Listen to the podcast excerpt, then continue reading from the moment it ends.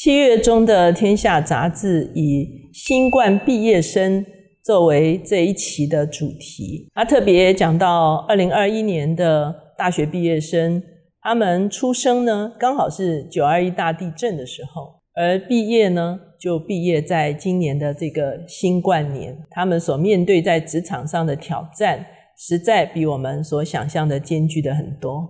如何在这样子的一个新冠世代，能够走出一条属于上帝也属于我们自己的道路呢？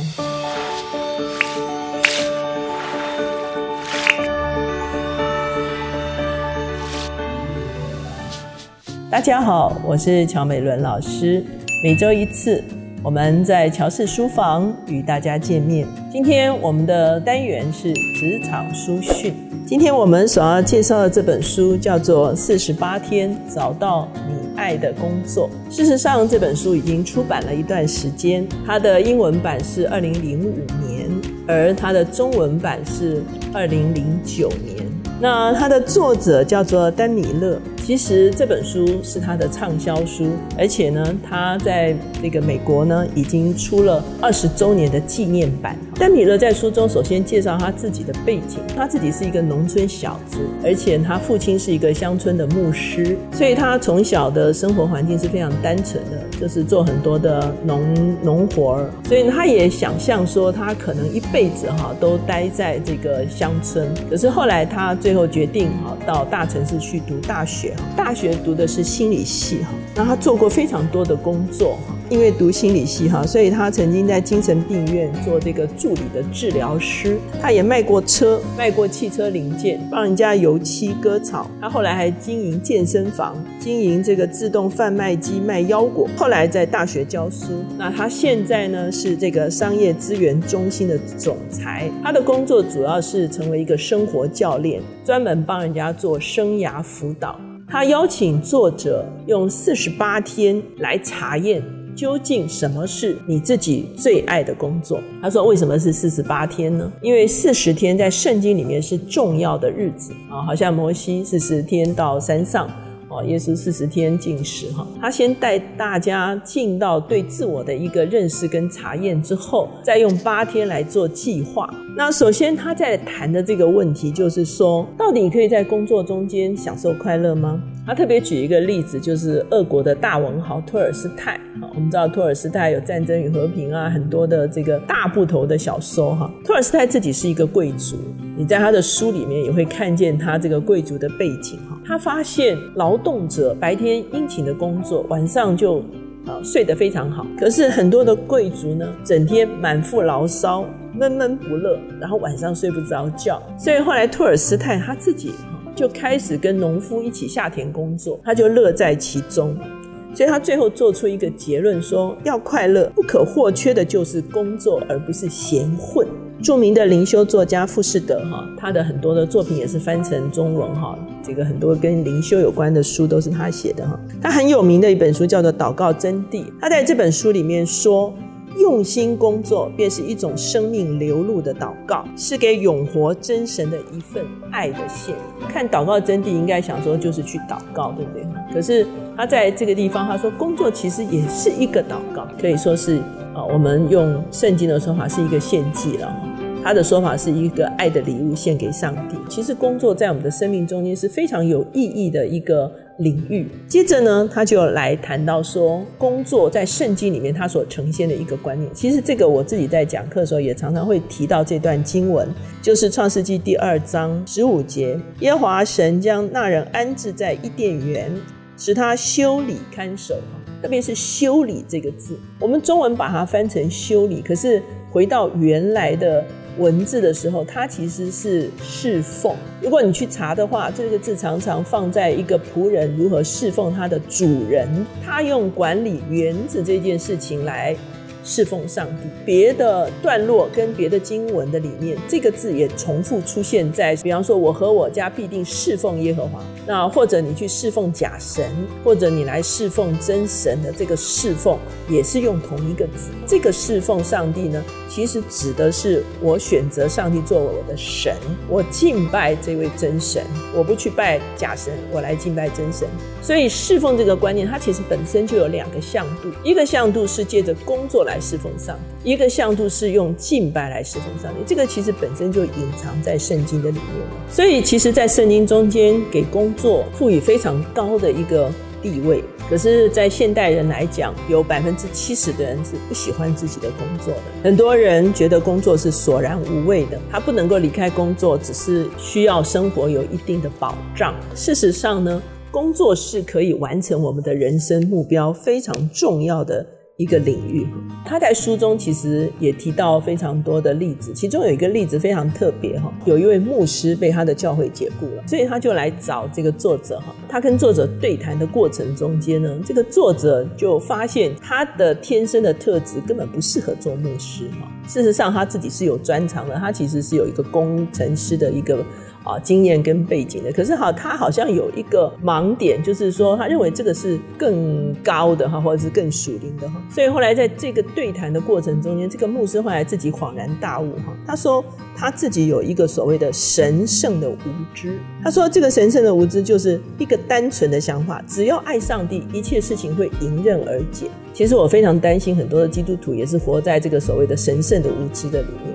我们把很多我们自己应该承担的责任，把它虚化掉。上帝有上帝要工作的那个部分，可是我们也有我们自己要工作的那个部分。所以呢，就认为说，哦，我只要很尽钱，上帝会解决一切的事情。我们会发现，在整个圣经中间，所有的人都是与上帝同工哈，而不是说上帝要做所有的工作哈。我们也不是在我们的一生中间，在职涯的规划的过程是跟上帝玩猜谜游戏哈。神学家布克纳他曾经说要。找到个人深最快乐与世界深切需要的交集所在，就是我们有意义工作与生涯。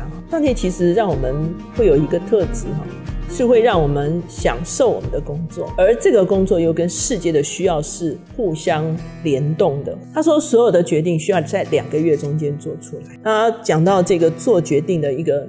最快的一个步骤，第一个列出问题，第二个征询意见哈，就是你要知道你要做决定的那个问题到底是什么问题。再来，你可以征询意见，你可以去找长辈，你可以去找师长，你可以找牧者，你可以找专业人士。再来的时候，你就要列出选项，然后你要就要做出选择。那所有延宕的选择，到最后就等于是没有选择，好像一个错误的属灵观，就是啊，我在等候，我在祷告，哈，我在寻求。可是其实我刚才讲说，其实你没有去做你自己该做的那一部分。